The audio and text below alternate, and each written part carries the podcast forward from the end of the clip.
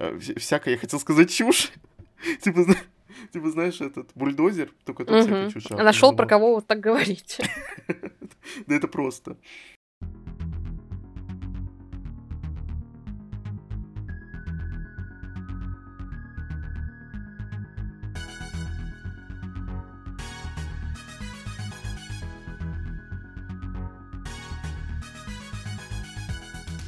Всем привет! Привет! С вами книжный подкаст Threads and Heads. И мы его ведущие Игорь и Маша. Ребята, не поверите, мы к этому выпуску шли целых семь сезонов, потому что, когда мы только начали наш подкаст, я прочитал, по-моему, только две книжки из цикла «Мир Элдерлингов» Робин Хоп. Маша уже прочитала побольше, и вот мы готовы вам поведать обо всем огромном цикле, состоящем из 16 книг. Еще раз повторюсь, «Мир Элдерлингов», который начинается с саги о видящих, если кто не знает, потому что мы, ну, напишем название просто цикл, я думаю, что не все знают название, вот угу. именно кто даже читал, кто просто слышал, но имейте в виду, что вот этот огромный цикл, он называется именно так. Конечно, он для нас особенный, он особенный для меня, для Маши, наверное, еще более особенный. Это правда. Она уже рассказывала много раз о том, как сильно она привязалась к первым трем книжкам, даже к первой, наверное, или ко второй. И мне также понравился очень сильно Фиц, который как раз-таки главный герой практически большей части всего цикла, этого больше, чем половина, потому что 9 книг именно про него. И это непростой персонаж, который цепляет с самого начала, с самого детства своего, самой первой книжки и не отпускает до конца. И, естественно, мы с вами сегодня поговорим, наверное, о том, что правильно читать цикл именно как он выходил, как э, написана хронология, допустим, потому что красной нитью проходит у нас здесь сюжет, а, очень и очень цепляющий души, особенно особенно что любителям фэнтези и вообще любителям какой-то средневековой, возможно, культуры. Да, присоединяюсь к словам Игоря про то, что цикл во многом для нас особенный, для меня так вообще. Мне кажется, это второй такой случай за мою, всю мою жизнь, когда история читается, и я понимаю, что она написана вот во всем для меня. Мне нравится в ней все. И как она написана, каким слогом, и как автор раскрывает персонажей, и в каком мире это все происходит, mm-hmm. и как фэнтезийная какая-то магическая составляющая тоже работает. А, первый раз у меня это было со «Стильным колец», про который я тоже часто упоминаю. Естественно, возможно, перед этим второй раз стоило бы отдать второе место Гарри Поттеру, потому что он случился со мной попозже, чем «Властелин колец», как ни странно. Uh-huh. И вот, ладно, на почетное все равно бронзовое место, но не по значимости, а чисто по хронологии поставим Робин Хоп, потому что с ее книгами случилось то, чего со мной не было очень давно. Я не самый сентиментальный человек, но над каждой ее книгой я всегда очень сильно плачу. И мы долго не могли записать этот выпуск как раз из-за меня, я признаюсь в этом, потому что я никак не могла дочитать самую последнюю книгу, шестнадцатую из всего вот этого цикла, финальную книгу финальной трилогии, я просто не могла. Я понимала, что вся вот эта трилогия — это своеобразное такое прощание с историей, Uh-huh. И самая последняя книга, в ней, естественно, все должно было решиться, и мне не хотелось отпускать. Я понимала, что заканчивается гигантская эпоха в моей жизни, которая длилась, ну, лет семь, наверное, с тех пор, как я впервые открыла первую самую книжку про Фитца, и с тех пор прошла по страницам вообще всех вот абсолютно а, пяти-шести, получается, вот этих маленьких серий, которые объединяются в один большой цикл. Угу. И я понимала, что, ну, для меня это как отпускать близких людей куда-то далеко и понимать, что ты больше никогда с ними не увидишься. Но, как правильно сказал все таки в свое время мой первый любимый писатель Джон Толкин, кончаются не сказки. Это герои приходят и уходят, когда наступает их время. Поэтому mm-hmm. пора было уже, видимо, отпустить э, Фица, Шута и всех остальных и понимать, что все равно мы не прощаемся навсегда, мы можем еще увидеться, если я захочу перечитать их книги. Уже немножко тяжело говорить, если честно, поэтому предлагаю переходить а, к самой первой, получается, трилогии, к саге о видящих, потому mm-hmm. что отношение действительно особенное, очень трепетное ко всему, и хочется рассказать про то, с чего вообще эта история начинается. Рассказывать будет Маша, потому что я не, не особо люблю пересказывать аннотации или просто историю. А, я скажу, что у меня такой прям дико сильной привязки к циклу нет. Я, во-первых, читал его маленькое количество времени, но все равно я трепетно отношусь к первой трилогии, да и ко второй тоже. Они для меня знаковыми оказались. Начинать стоит читать цикл «Саги о видящих». Это первая трилогия, в которую входят книги «Ученик убийцы», «Королевский убийца» и «Странствие убийцы». Угу. Почему важно читать прям с самого начала? Очень многие, даже вот по комментариям к нашему подкасту, иногда вижу, что хотят начать саги о живых кораблях, например, и спрашивают, будет ли это адекватно, или саги о шуте и убийце, которая третья трилогия. Но на самом деле, ребят, к сожалению, нет. А, возможно, хотелось бы, чтобы какие-то серии читались отдельные, например, это условно, в принципе, можно сказать про сагу о живых кораблях и хроники дождевых чащоб, но не угу. стоит, потому что все равно автор будет отсылать нас к событиям, которые немножко произошли в самой первой трилогии, или в других э, трилогиях, посвященных Фицу и Шуту, если вы будете их как бы игнорировать, у вас останется ряд пробелов, которые, ну, честно, будут не очень приятны, потому что вам будет казаться, что вы чего-то не понимаете. Читать в целом можно, но искренне не советуем, потому что вы не получите полное впечатление цикла, которое могли бы получить. Мы рекомендуем начинать читать как раз саги о видящих. Она, как и, мне кажется, все начала, все первые книги, все первые, получается, даже трилогии в этом плане, а самая, что ли, действительно уютная какая-то книга, потому mm-hmm. что ты только знакомишься с миром, с персонажами, ты впервые попадаешь в этот цикл, получается, в мир элдерлингов, и тебе все незнакомо, и ты, как и Фиц маленький, оказавшийся только в конюшне при замке, начинаешь э, озираться по сторонам, смотреть, привыкать ко всему, и не у всех это привыкание даже бывает легким, я вам скажу, по тоже mm-hmm. опыту моих знакомых, но мне было очень интересно с самого начала, очень легко, и я сразу как-то влилась, видимо, сразу почувствовал, что это мое.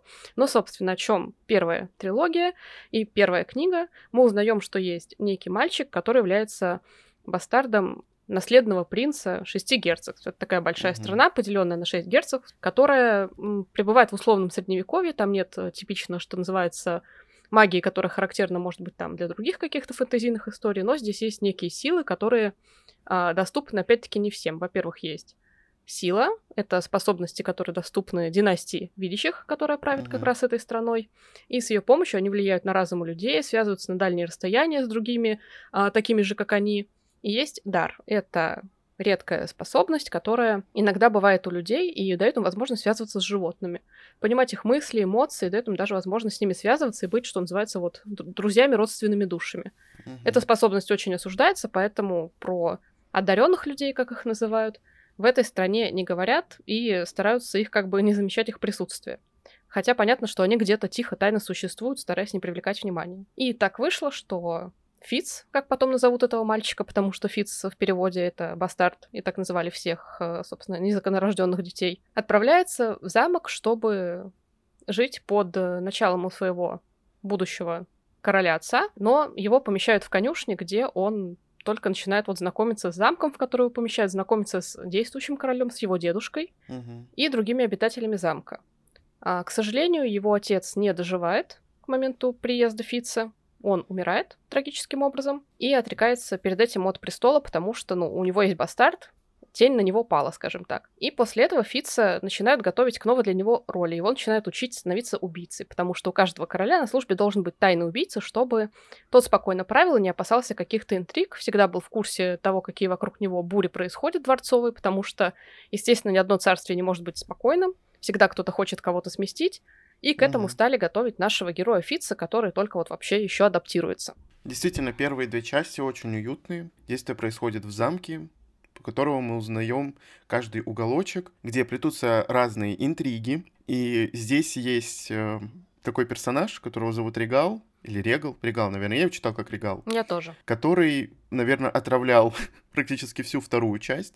Он и в первой появлялся, но вторую часть он отравлял очень сильно и ставил палки в колеса постоянно главному герою. Это тот персонаж, которого тебе просто хотелось влезть в книжку и задушить. И я думаю, Робин Хоп за что-то написала такого персонажа. Я хочу сказать, что у автора удается писать антагонистов. Она их выписывает таким образом, что ты их просто ненавидишь всеми фибрами своей души.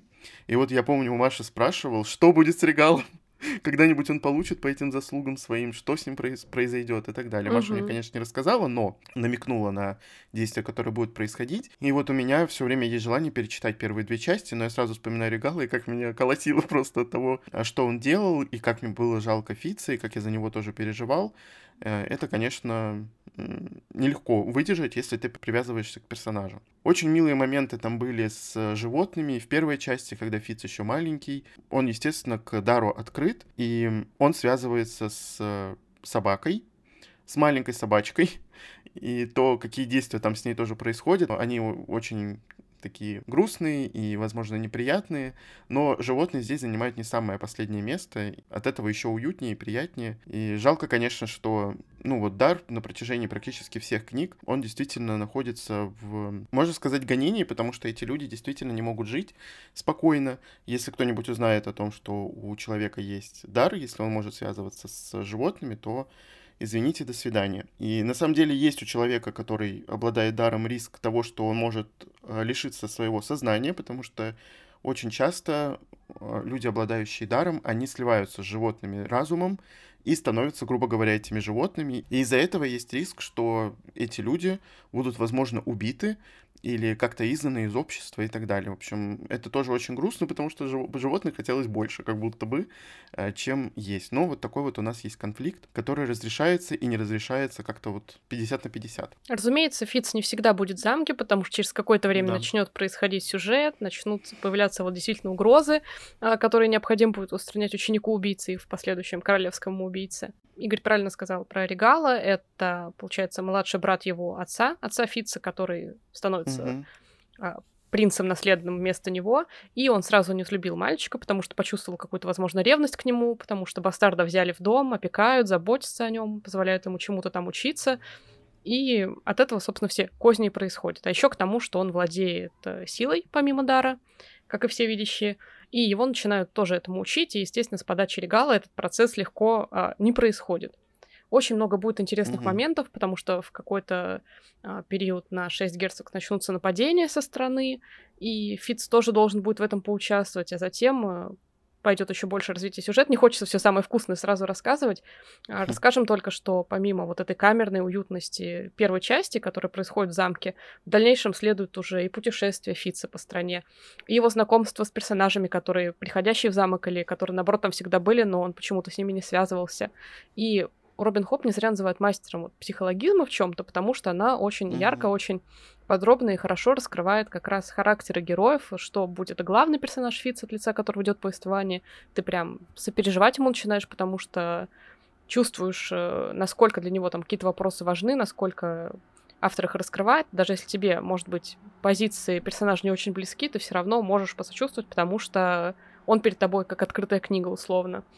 И угу. то же самое касается всех остальных персонажей. Ты действительно ненавидишь Регала и других антагонистов, что в этом цикле, что во всех последующих, и Робин Хоп очень прям мастерски описывает каких-то неприятных персонажей. Если они должны вызывать у тебя раздражение, ты будешь прям весь сидеть как на иголках от ненависти к ним. Ты будешь mm испытывать отвращение, или тебе будет нравиться, когда будут появляться те или иные персонажи, потому что они будут какие-то смешные вещи, допустим, говорить. А, Поэтому в этом плане всегда чтение сопровождается яркими эмоциями. А, даже если это не всегда хорошие эмоции, но они всегда яркие. А это, мне кажется, сейчас очень такое трудное, но очень важное для книг качество, чтобы чтение не было пресным, проходным, а, сухим, безэмоциональным. Наоборот, у тебя целая вот палитра с раскрытой книгой появляется, и это, наверное, вот я действительно могу сказать про вот абсолютно весь этот цикл мира Элдерлингов, что он вызывает просто бурю каких-то разных эмоций, uh-huh. заставляет с пристальным интересом следить за происходящим, и поэтому у нас в том числе такое вот отношение к нему особенное, что ли, выделяем его в любимчике. Ну, Робин Худ действительно как будто бы плетет полотно какое-то очень большое, и потихоньку, помаленьку, по капле она выписывает персонажей, из-за этого они действительно очень объемные, и ты просто не можешь не сопереживать, как будто бы. И очень многие, когда читают первую трилогию, да и вообще все книги про Фитца, э, говорят о том, что там слишком много размышлений и слишком много героев типа Ноид. И я не могу сказать, что это не так, потому что мы находимся все-таки в голове у персонажа. Естественно, мы видим и слышим все мысли, которые у него есть в голове, ну, которые, конечно, писал автор. И то, как он относится к каждой ситуации, потому что Фиц, ну, не самый простой человек. Он такой очень как будто бы медлительный, ему нужно подумать, а иногда думать не нужно. И у него интересный такой характер, за которым, правда, интересно следить. И мне не показалось, что это нытье, а что он слишком много думает, слишком много размышляет, размусоливает, переливает из пустого в порожнее. Мне было интересно за этим следить и, и за его эмоциями в том числе. Поэтому если вы сразу же споткнетесь об это, если вам это не понравится. Ну, я не знаю, наверное, как-то попытайтесь либо абстрагироваться, либо если вас это совсем будет бесить, то, ну, что поделать. Все девять книг из этого цикла мы будем находиться в голове у главного героя, который не самый простой. И не по-простому реагирует на какие-то ситуации, не всегда он логичный и так далее. То есть у него, как у обычного человека, есть и плюсы, и минусы. Естественно, если вам не нравится такое, то ну, будьте осторожны. Ну, хочется сказать, что и жизнь Фица, скажем так, непростая судьба, потому что я так ну, думала, да. что для меня это пример антипример, точнее, а, избранного персонажа, которого так любят добавлять вот в какие-то фэнтезийные циклы. Там тот же Гарри Поттер, это просто вся история об избранном мальчике, mm-hmm. у которого была особая судьба и которому была назначена условно особая миссия. Но при этом тот же Гарри Поттер, я бы не сказала, что он прям это прочувствовал, потому что рядом с ним были всегда друзья близкие, которые за него впрягались. У него было благоволение, скажем так, директора школы магической, который тоже ему помогал. У него mm-hmm. было много волшебных помощников каких-то. Так или иначе, удача и вот какая-то магия всегда на его стороне оказывались то время как Фиц все время один. Ему приходится от много чего отказываться из-за того, что он ученик убийцы, ему приходится вести не такую жизнь, как он хотел бы из того, что он принадлежит династии видящих, хоть он и бастард. Ему приходится скрывать свою настоящую сущность, скрывать свой дар, скрывать силу в том числе. То есть это постоянно про то, что он не живет той жизнью, которой мог бы жить. И это угу. все, все вот просто книги про то, что Фиц действительно из того, что он избранный, в том числе во многом, мы не будем говорить почему, потому что с этим самое интересное как раз связано. Но из-за того, что вот он в чем-то избран, ему приходится действительно отрекаться от практически всего, кроме этой самой избранности. И это очень тяжело. И, угу. естественно, из-за этого, ну, какого-то там условно нытья не быть не может просто, потому что жизнь полна лишений, это тяжело, было бы странно, если бы это периодически не мелькало от того, что, блин, как тяжело, хочется уже а, что-то закончить. Совсем другой будет следующая сага. Сага о живых кораблях. Вторая, получается, а, трилогия, в которую входят книги «Волшебный корабль», «Безумный корабль» и «Корабль судьбы» она абсолютно другая, можно сказать, а, потому что помимо mm-hmm. того, что там не один персонаж, а сразу много фокальных персонажей, там еще и много мест, в которых происходит действие. Мы переносимся в совсем другую страну. Мы переносимся сначала в город удачный, а, город торговцев, такая жемчужина, в которой сходятся все торговые пути, и где живут э, купцы, которые рассекают моря, океаны, реки на живых кораблях, которые действительно особенные, потому что у них говорящие носовые изваяния, которые к тому mm-hmm. же способны улучшать, что ли, вот какие-то статистики корабля. Этот корабль плывет быстрее, он лучше слушается, он подсказывает матросам, а как поступить так, чтобы, допустим, не сесть на мель, пойти быстрее и так далее. Они знают еще морские пути. Естественно, в общем, не корабль, а имба, настоящая, полноценный, практически герой книги.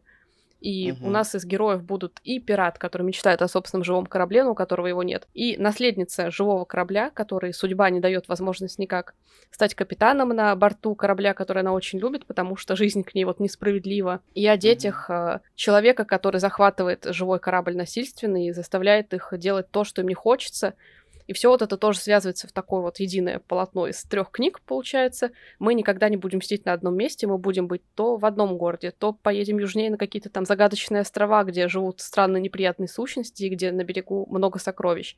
То мы поедем mm-hmm. на какие-то пиратские острова, где увидим, как живут, казалось бы, простые моряки, пираты, естественно, нелегальные, но которые всегда были вне закона, а теперь у них, получается, есть своя земля, и свое некое королевство, и свои устои. В общем, мы где только не будем. И, конечно, по масштабу я бы сказала, что если а, сага о видящих первая самая, это действительно что-то камерное, происходящее ну, практически в одном месте, хоть и в путешествии, то сага о живых кораблях — это прям уже скорее целая вот география стран южнее, чем шесть герцогств. Да, сага о живых кораблях, она какая-то еще прям волшебная из-за вот этих кораблей. И насколько они интересно выглядят, насколько они интересно думают. Они персонажи действительно как отдельные просто. Потому что все, каждый корабль со своим характером, со своими какими-то привычками, устоями, со своей манерой общения.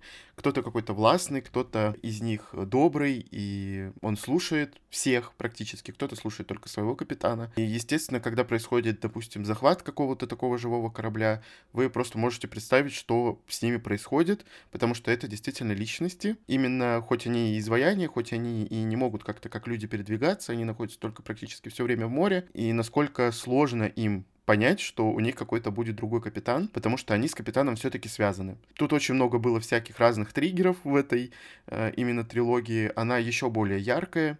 Действительно, это морские приключения, динамичные, э, тоже полны интриг каких-то полны интересных магических каких-то свойств. Очень мне она, конечно, понравилась. И вот насколько сильно я хочу перечитать «Сагу о видящих», настолько же, но только умноженное на два, я хочу перечитать «Сагу о живых кораблях», потому что, ну, это, правда, незабываемое приключение. Просто вспоминаешь, сколько всего там происходило, сколько особенно тайн туда вплела автор, ты на это все смотришь и думаешь, вот сейчас перечитать бы и посмотреть, какие э, крючки расставляла она, какие ружья расставляла она. Но у меня были некоторые претензии, когда я читал «Сагу живых кораблях», и Маша я записывал. У меня немножко не сработала именно логика, точнее, для меня лично не сработала логика у автора, когда она придумывала некоторые детали этого мира, и у меня возникли вопросы, на которые, честно говоря, я ответов так и не получил, прочитав 16 книг. Но давайте это опустим. Вот автор как это все придумал, это ее мир, и вот он работает по тем законам, по которым выстроила она, и как бы пусть оно будет. Поэтому я придираться уж не буду. Но были вопросы, и до самого конца у меня были вопросы, как, что, зачем и почему. И вот эти вот тайны, которые она туда вплетала, они меня очень сильно интриговали интриговали. Особенно, конечно, меня интриговали дождевые чащобы, да. про которые много говорилось на самом деле в трилогии, но попали мы туда только в другом цикле, о котором чуть позже расскажем. И вот это вот все настолько насыщенно, настолько интересно, что ты прям хочешь как будто в это уже море и к этим живым кораблям. И также тут абсолютно объемные персонажи. Тут э, пират Кеннет, который заменяет, наверное, с какой-то стороны Регала, но при этом он еще более объемный, потому что Регала автор показывал обычно с такой гнильцой со стороны плохого, то тут она э, Кеннета описала еще и с детства самого, и что с ним происходило, и почему он таким стал, и так далее. В общем, очень интересно, это, это невозможно забыть. Да, казалось бы, что Кеннет, как раз капитан пиратов, который мечтает о живом корабле, вроде бы отрицательный персонаж, потому что он поступает плохо, он пират в конце концов, угу. и мы неоднократно будем свидетелями его ужасных каких-то поступков в том числе, но при этом он харизматичный, и его очень многие любят. Его любят даже те, кого он угу. а, насильственно приводит к себе на борт и захватывает, скажем так, берет даже в услужение, в рабство, а еще как-то. Все эти люди начинают его в дальнейшем любить, и, казалось бы, это странно, это ужасно, что жертвы начинают любить своего, получается, вот угнетателя, но угу. в дальнейшем ты в чем-то понимаешь, почему так происходит, потому что Кеннет действительно он харизматичный. И это очень прикольно, что злодей такой условный уже не особо становится злодеем, он приобретает и мотивацию, и как-то больше раскрывается, что ли. Вот такое всегда приятно, когда это не чистое зло воплоти, которое все должны там осуждать, условно, из одной краски какой-то персонаж темный, вылеплен и все. А здесь э, получился действительно очень многословный персонаж. вообще персонажи Робин Хоп, вот даже в этой саге, они мне очень нравятся тем, что они все многогранные и необычные. Очень много сильных mm-hmm. героев, у которых э, а, есть какой-то стержень внутри, например, Альте главная, одна из главных персонажей, получается, как раз девушка, которая все мечтала, что она наконец станет капитаном проказницы одного из живого корабля семейного, но угу. у нее его несправедливо отнимают, и как она борется за право владеть этим кораблем, как она следует за своей мечтой, как она там отвергает других героев, трудности какие-то на пути, как она уверенно идет вот за этой целью, эта целеустремленность действительно как-то очень подкупала. И в целом mm мне очень многие персонажи вот из саги о живых кораблей понравились именно потому, что я понимала, что мы с ними совершенно разные, но настолько они вот как-то ярко прописаны, что тебе интересно за ними следить, это просто, ну, не можешь оставаться к ним равнодушным все равно. Еще хочется сказать о том, почему важно читать эти книги по порядку, как они писались, собственно. Не зря же автор именно так их писала, потому что здесь есть одно ружье, которое, если вы не знаете, о чем оно, о ком оно, то оно для вас не выстрелит. Ну вот, имейте в виду. Да, абсолютно. Да, конечно, очень странно говорить про одно какое-то маленькое ружье, и надо для этого прочитать шесть книг, но поверьте, это отдельное какое-то удовольствие, когда ты а, понимаешь, что автор там придумала, и, конечно, все связано все действительно связано, и первая часть, и вторая не связаны, хоть и кажется изначально, что это абсолютно разные книги с разными персонажами, и вообще нет смысла читать там, допустим, э, какие-то дворцовые интриги и, эм, как это сказать? Сагу о видящих. Саги живых, да, саги о видящих, но я не хотел называть. В виде камерного повествования э, смысл это читать, если можно прочитать про приключения. На самом деле это все имеет смысл. Вот. Имейте в виду, что если вы хотите получить полный спектр эмоций, надо читать все. В третьей трилогии будет также одно ружье, которое выстрелит так, что без него нельзя читать ни хроники дождевых чащоб, ни финальную сагу о Фице и Шуте, на да. самом деле. И угу. сага о Шуте и убийце, третья трилогия, в которую входят книги Миссия Шута, Золотой Шут и Судьба Шута. На самом деле, моя самая, наверное, вот любимая трилогия. Хотя кажется странным это говорить, потому что моя любимая серия у Робин Хоп это каждая. Но сага о Шуте и убийце, наверное, вот в чем-то для меня была немножко вот как-то особенной. Я даже могу, наверное, объяснить, почему попробую сейчас это сделать, когда расскажу чуть-чуть про сам цикл. Мы снова возвращаемся к Фицу и к персонажам, которые были в шести герцогствах, но уже спустя там 10, по-моему, лет после происхождения того, что было в саге о видящих. И, естественно, после саги о живых кораблях. То есть это все идет прям по хронологии друг за другом. Мы туда возвращаемся, и Фитца внезапно снова настигает старый друг, с которым он был знаком. Это Шут, персонаж из саги о видящих, который а, был, собственно, шутом-дурачком при короле Шрюде, действующем, mm-hmm. когда Фиц туда как раз маленьким ребенком поступил. Одним из первых героев, которых он увидел, был, собственно, этот а, черно-белый шут. Но сейчас шут выглядит по-другому, у него новая личность, и он зовет Фица дальше с собой а, в приключение, убеждая оставить его старую жизнь, которую он себе там кое-как, а, но построил, и которой, в принципе, довольствовался. Потому что у Шута есть миссия, как вы понимаете по названию хм. первой книги. И что для меня опять-таки, особенно вот конкретно в этой трилогии, то, что она вся получилась про то, чего не было до этого в предыдущих двух а, циклах, получается, в двух трилогиях. И каждая из книг получилась вот как будто про что-то вот одно такое. Например, миссия Шута в большей степени про одаренных. То, чего нам с Игорем как раз не хватало в саге о видящих, это про персонажей, угу. которые владеют даром, связываются а, с ним с какими-то животными и избирают их своими вот спутниками, родственными душами, духовными братьями, как угодно.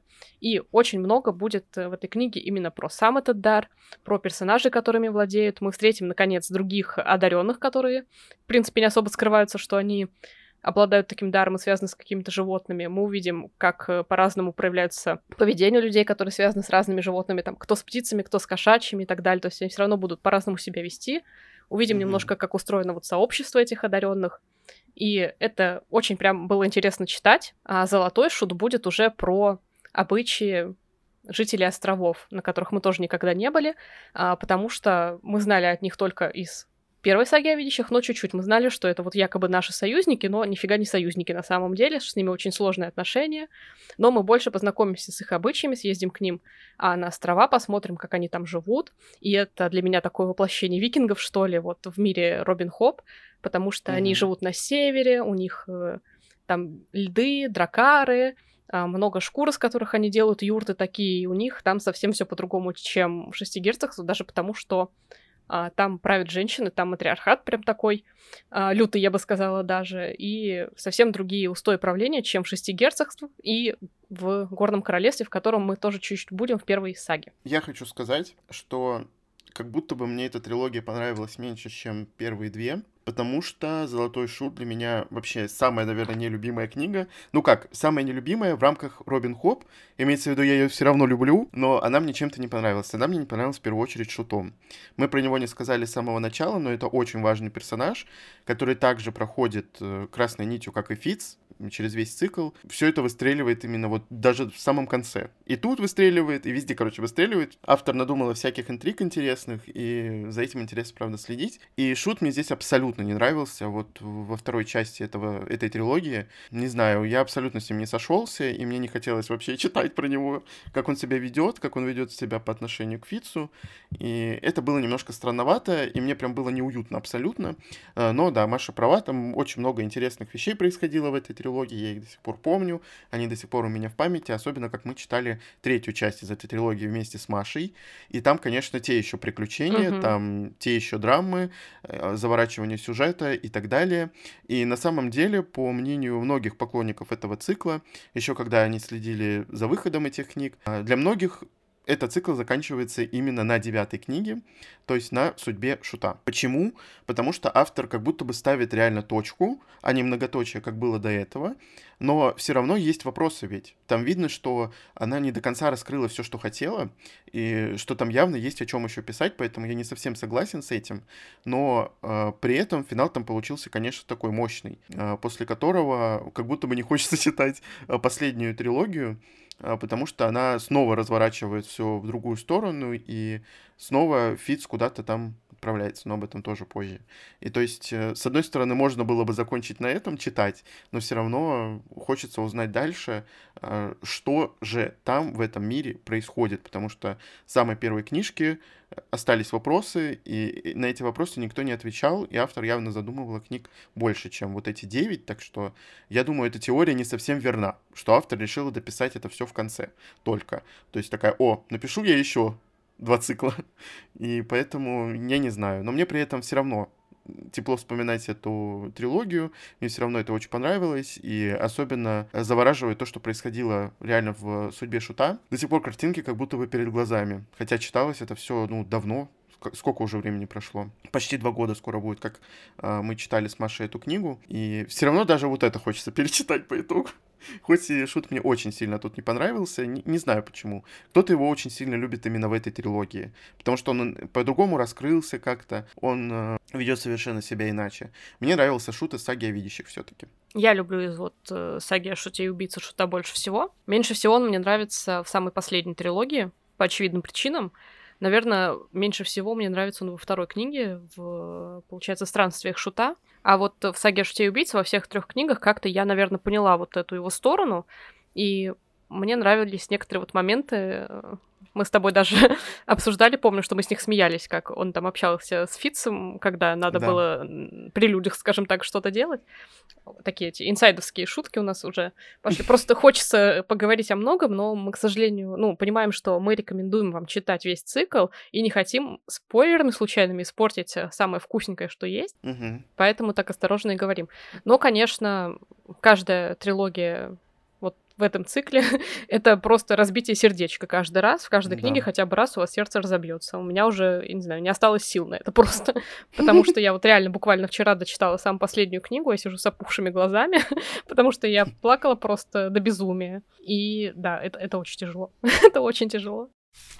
Но следующая, хотела сказать трилогия, но она тетралогия, получается, из четырех книг. Mm-hmm. Она очень особенная у автора, мне кажется, и она мне тоже очень нравится.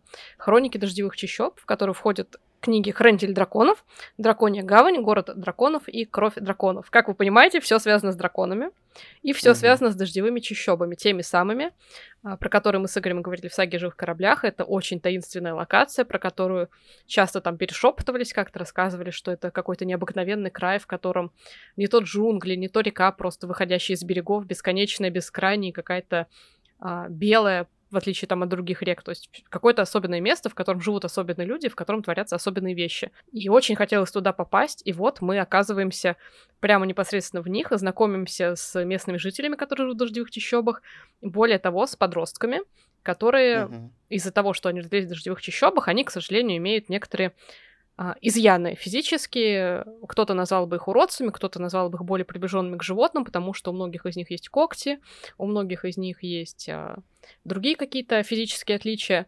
А, но им это иногда помогает, потому что дождевые чащобы это все-таки чащобы, джунгли, такие прям полноценные для жизни там, uh-huh. для жизни в домиках вот на деревьях буквально, потому что на земле невозможно ничего строить из-за той самой едкой реки, которая постоянно выходит из берегов, и там ничего uh-huh. не держится на земле, просто там не земля, а вот болото какое-то а, топкое, потому что все размокло из-за большой влажности, например. Люди вынуждены жить на деревьях, и, естественно, там какие-нибудь когти условно пригодятся больше. Но есть все равно подростки, которые из-за чрезмерных таких физических увечий считаются, ну, практически изгоями, лишними ртами в своих семьях, так как они не могут из этих э, каких-то изъянов даже полноценно работать.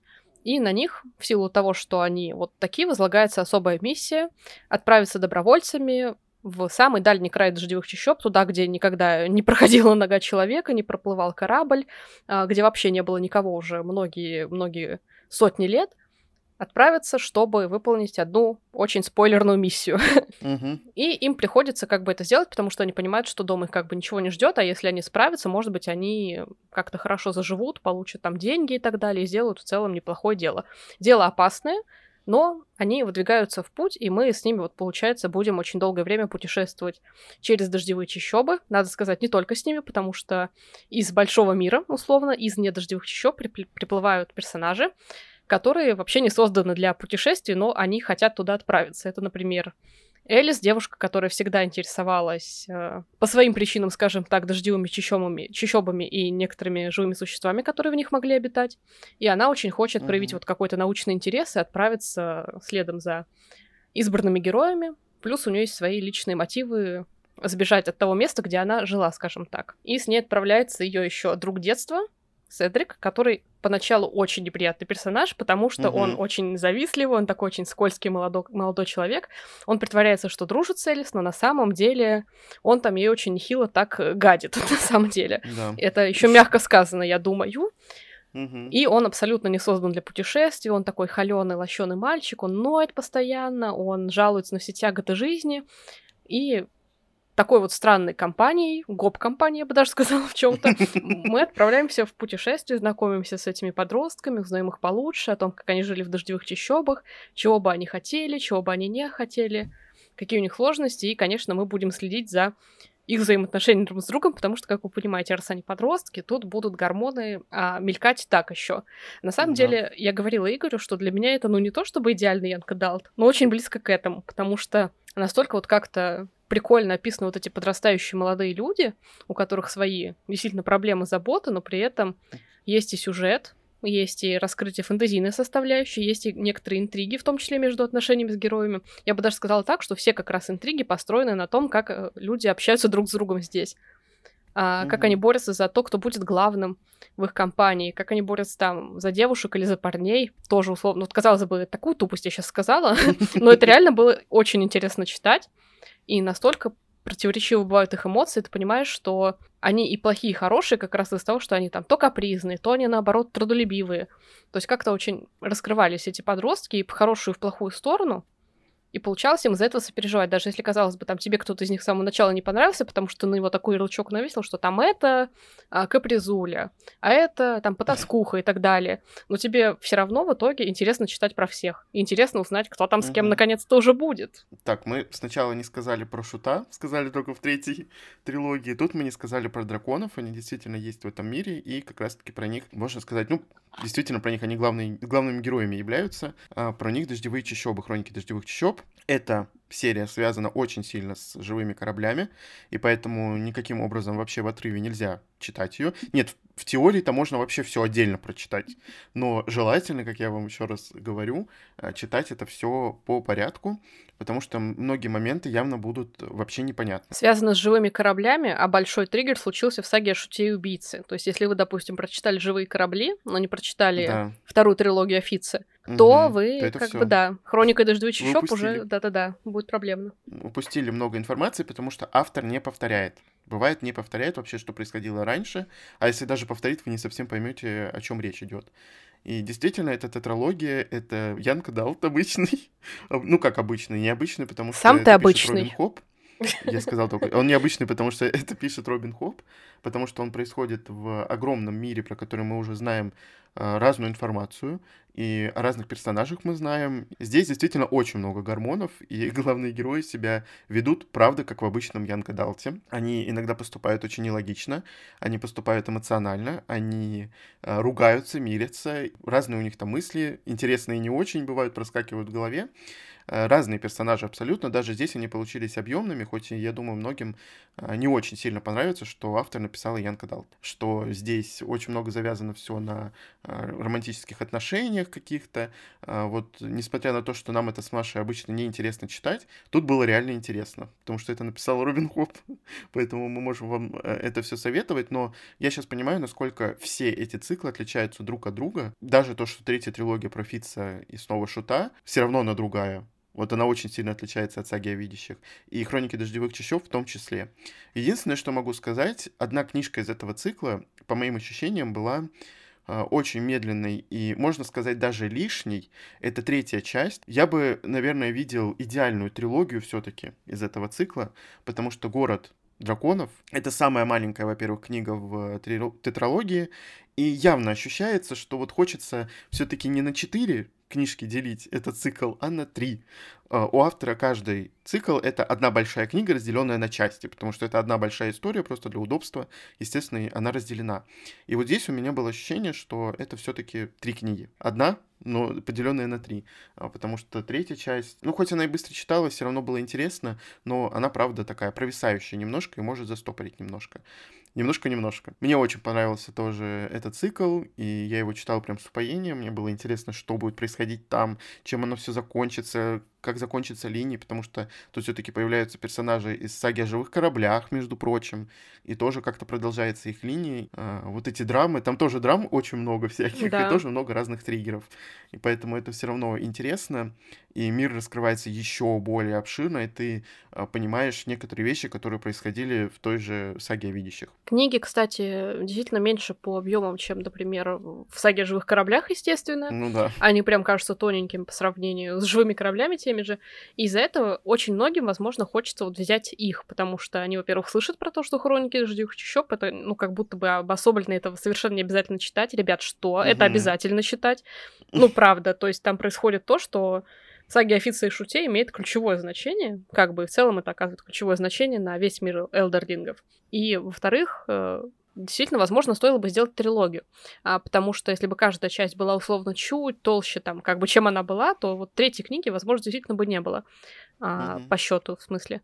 Были бы там Хранитель драконов, Город драконов и Кровь драконов, если уж так.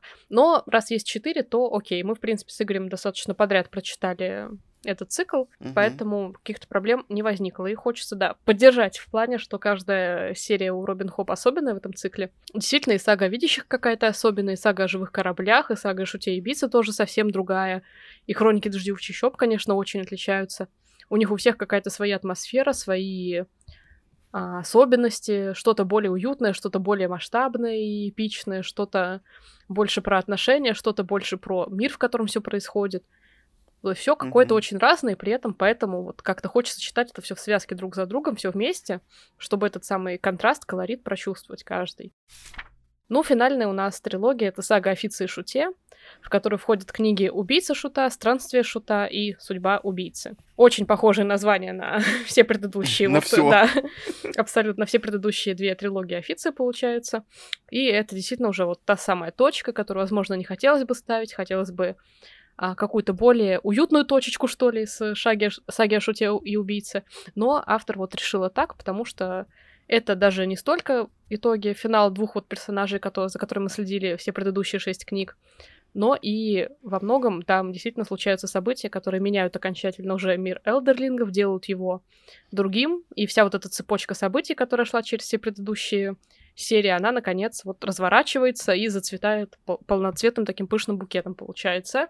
Наконец-то выстреливают полностью все ружья, коих было много. А даже самых первых книг. И некоторые события здесь кажутся очень такими странными, неожиданно произошедшими, что ли. Например, даже убийца Шута как-то вот э, начинается с поворота, что, блин, нифига себе, что произошло. И mm-hmm. это вот следует всю вот эту книгу, например. И ты даже не знаешь, рад ты этим событиям или нет. Ну, могу сказать, что это очень спорная трилогия, что здесь происходят разные странные события. Но при этом первая часть этой трилогии мне понравилась очень. Она как-то как будто бы отсылает к саге о видящих. Вот мы недавно uh-huh. с Машей об этом говорили, что книга все равно уютная, так как происходит в камерном месте все-таки. И почти в покое главный герой находится.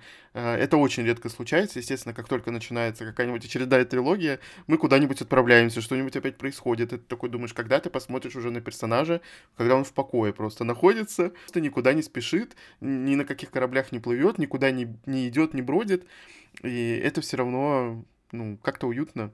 Хоть и книжка на самом деле тоже насыщена всякими драмами, событиями не очень приятными для читателей, которые полюбили персонажей, привыкли к ним, потому что все-таки проходит очень много времени за все эти книги, и ну, никто не молодеет, так скажем.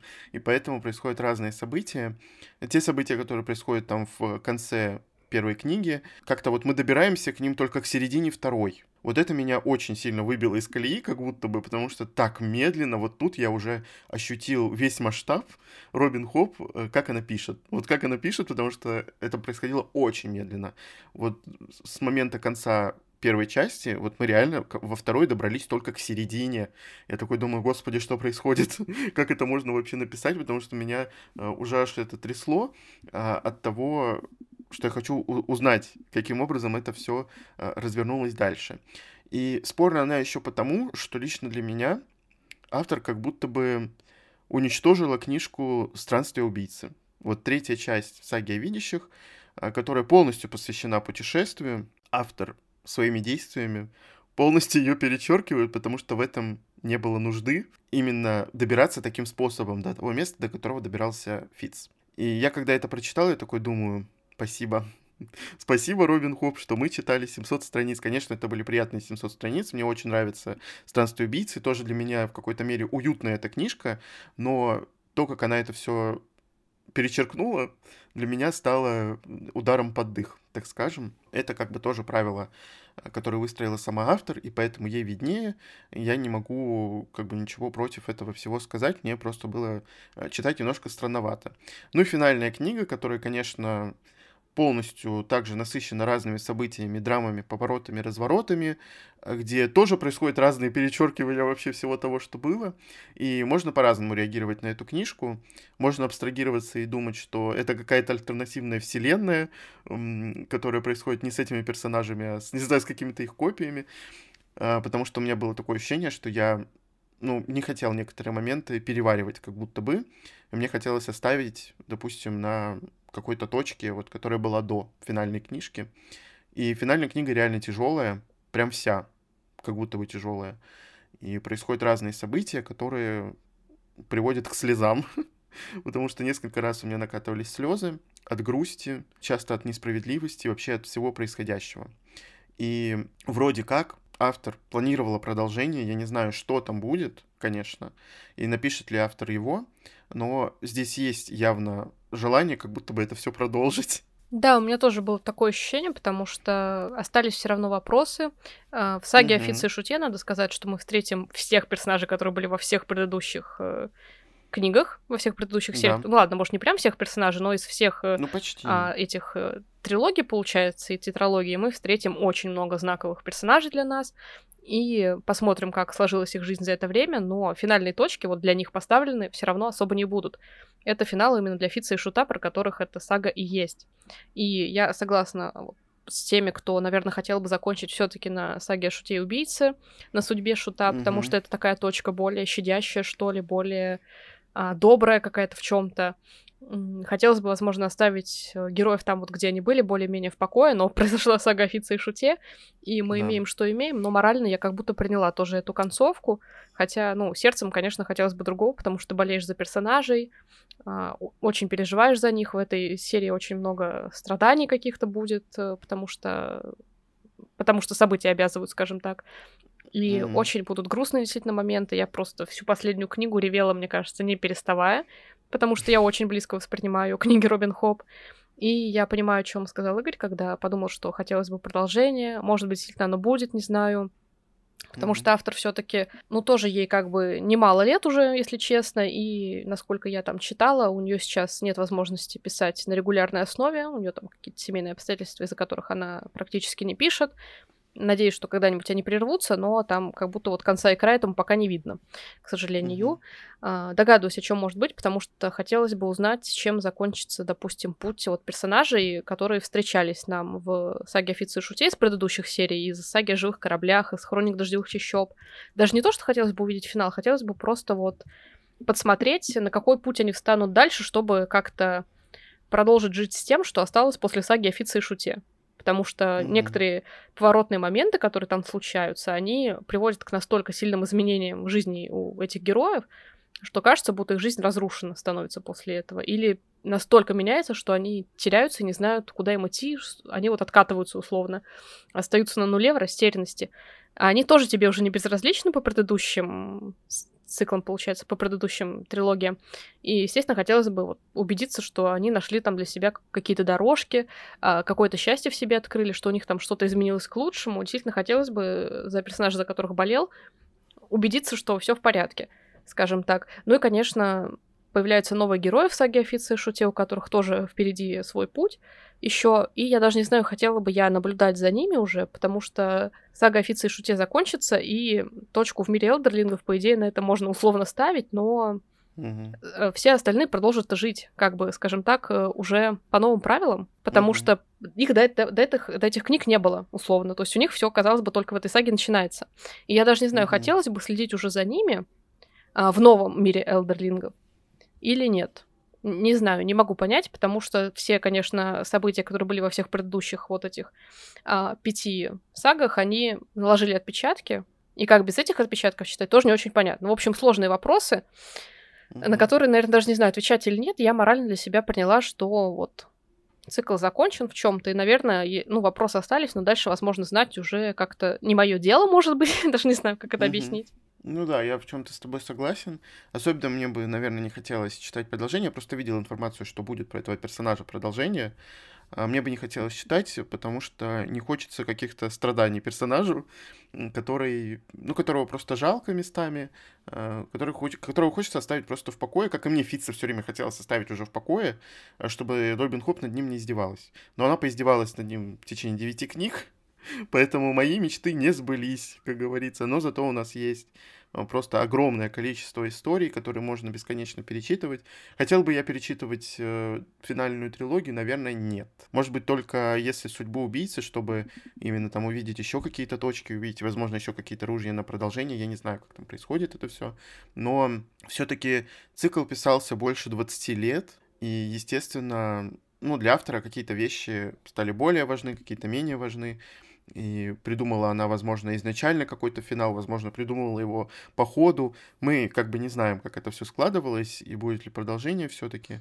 Но цикл, правда, гигантский. Я вот все время задаюсь вопросом, интересно, сколько реально времени она это писала? Сколько времени она писала каждую книжку, даже э, читая сагу о живых кораблях, ты понимаешь, что книги гигантские. И чтобы это все придумать и все это так выписать, это, я не знаю, каким-то надо талантом обладать. И поэтому даже несмотря на такой финал, который есть, ты все равно любишь эти книги и возвращаешься к ним мысленно, и все равно переживаешь как-то. Вот сколько времени у меня прошло с чтения судьбы убийцы, все равно у меня сердце не на месте после финала, если честно. Хоть он и выглядел, в принципе, относительно логичным, как будто бы история закольцевалась. Угу. А с другой стороны, ну, что-то хотелось другого, правда. Да, потому что мы неравнодушны все-таки героям, с которыми провели столько книг, мы даже если у нас вначале было какое-то, может быть, отторжение к некоторым персонажам, мы научились их понимать, принимать, mm-hmm. и действительно расставаться очень трудно, особенно когда... Ну, вот у меня это заняло 7 лет, например, потому что я, когда училась на первом курсе университета, я взяла как раз первую книгу «Ученик-убийцы», и с тех пор нерегулярно, конечно, но все равно читала Робин Хоп, и мысленно все, все это время я была там, все равно возвращалась так или иначе к этим историям, и mm-hmm. расставаться очень тяжело, конечно, в такой ситуации. Я бы, наверное, тоже не перечитывала уже сагу о Фице Шуте вообще, только действительно, если самую первую книгу этой трилогии. А вот все остальные саги, я думаю, что да. Потому что мне нравится и сага о видящих. Хотелось бы вот как раз к ней, наверное, вернуться как к самому началу после всего, что произошло. И сага о живых кораблях mm-hmm. очень особенная, хоть и огромная. А сага о шести убийце мне в целом понравилась, как я вам рассказала. В отличие там от Игоря, ну, не то, что понравилось, именно в любимчики, так сказать, попала.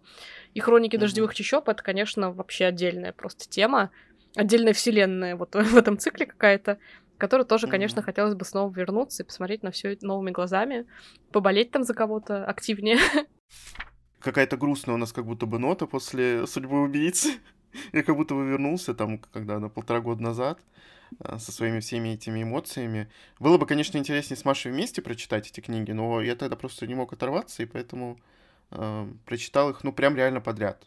Вот я просто не мог реально вылезти из этого мира. Ну, наверное, потому что вот у меня связки не было вот такой вот, как у Маши, чтобы не прощаться с этим циклом, вот не хочется прощаться с этими героями. А у меня таких мыслей не было. Мне хотелось узнать, что там надумал автор, вот. Поэтому так получилось. Ну, ладно. А кому-то могут эти книги не нравиться. Кому-то они, возможно, реально не подходят. Кому-то подходит сага о живых кораблях, потому что это морские приключения.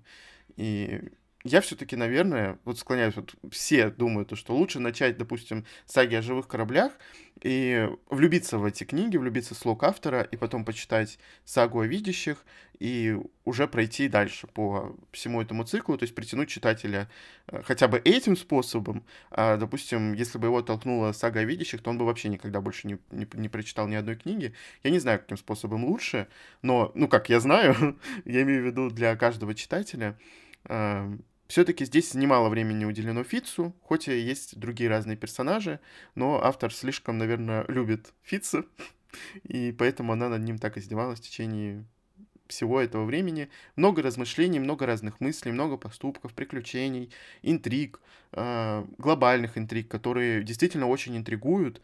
И то, как автор это все пишет, то, какое она выстраивает в выплетает вот это вот полотно, это, конечно, можно только завидовать тем, кто хочет, допустим, также писать, потому что вот эта психология, которую она закладывает в каждое действие персонажа, в их описание, в сюжет, это все что-то нереальное, правда. Ты смотришь и думаешь, это вообще написал человек, как, как может это все удержаться в одной голове, я не знаю, тем более на протяжении, представляете, 20 лет. Это вообще, это очень много. Вот на такой ноте мы заканчиваем сегодня. Естественно, мы советуем этот цикл, потому что мы его очень сильно любим. Мы любим всех этих персонажей, даже и плохих за то, что они были mm-hmm. просто, и они являются ярким пятном. Вот реально сейчас захотелось просто взять, все бросить и начать читать все заново, и опять окунуться в эту историю. Ну, в общем, мы, как обычно, можем вам сказать, что вы можете слушать наш подкаст еженедельно на всех подкаст-платформах. Всем пока. Всем пока.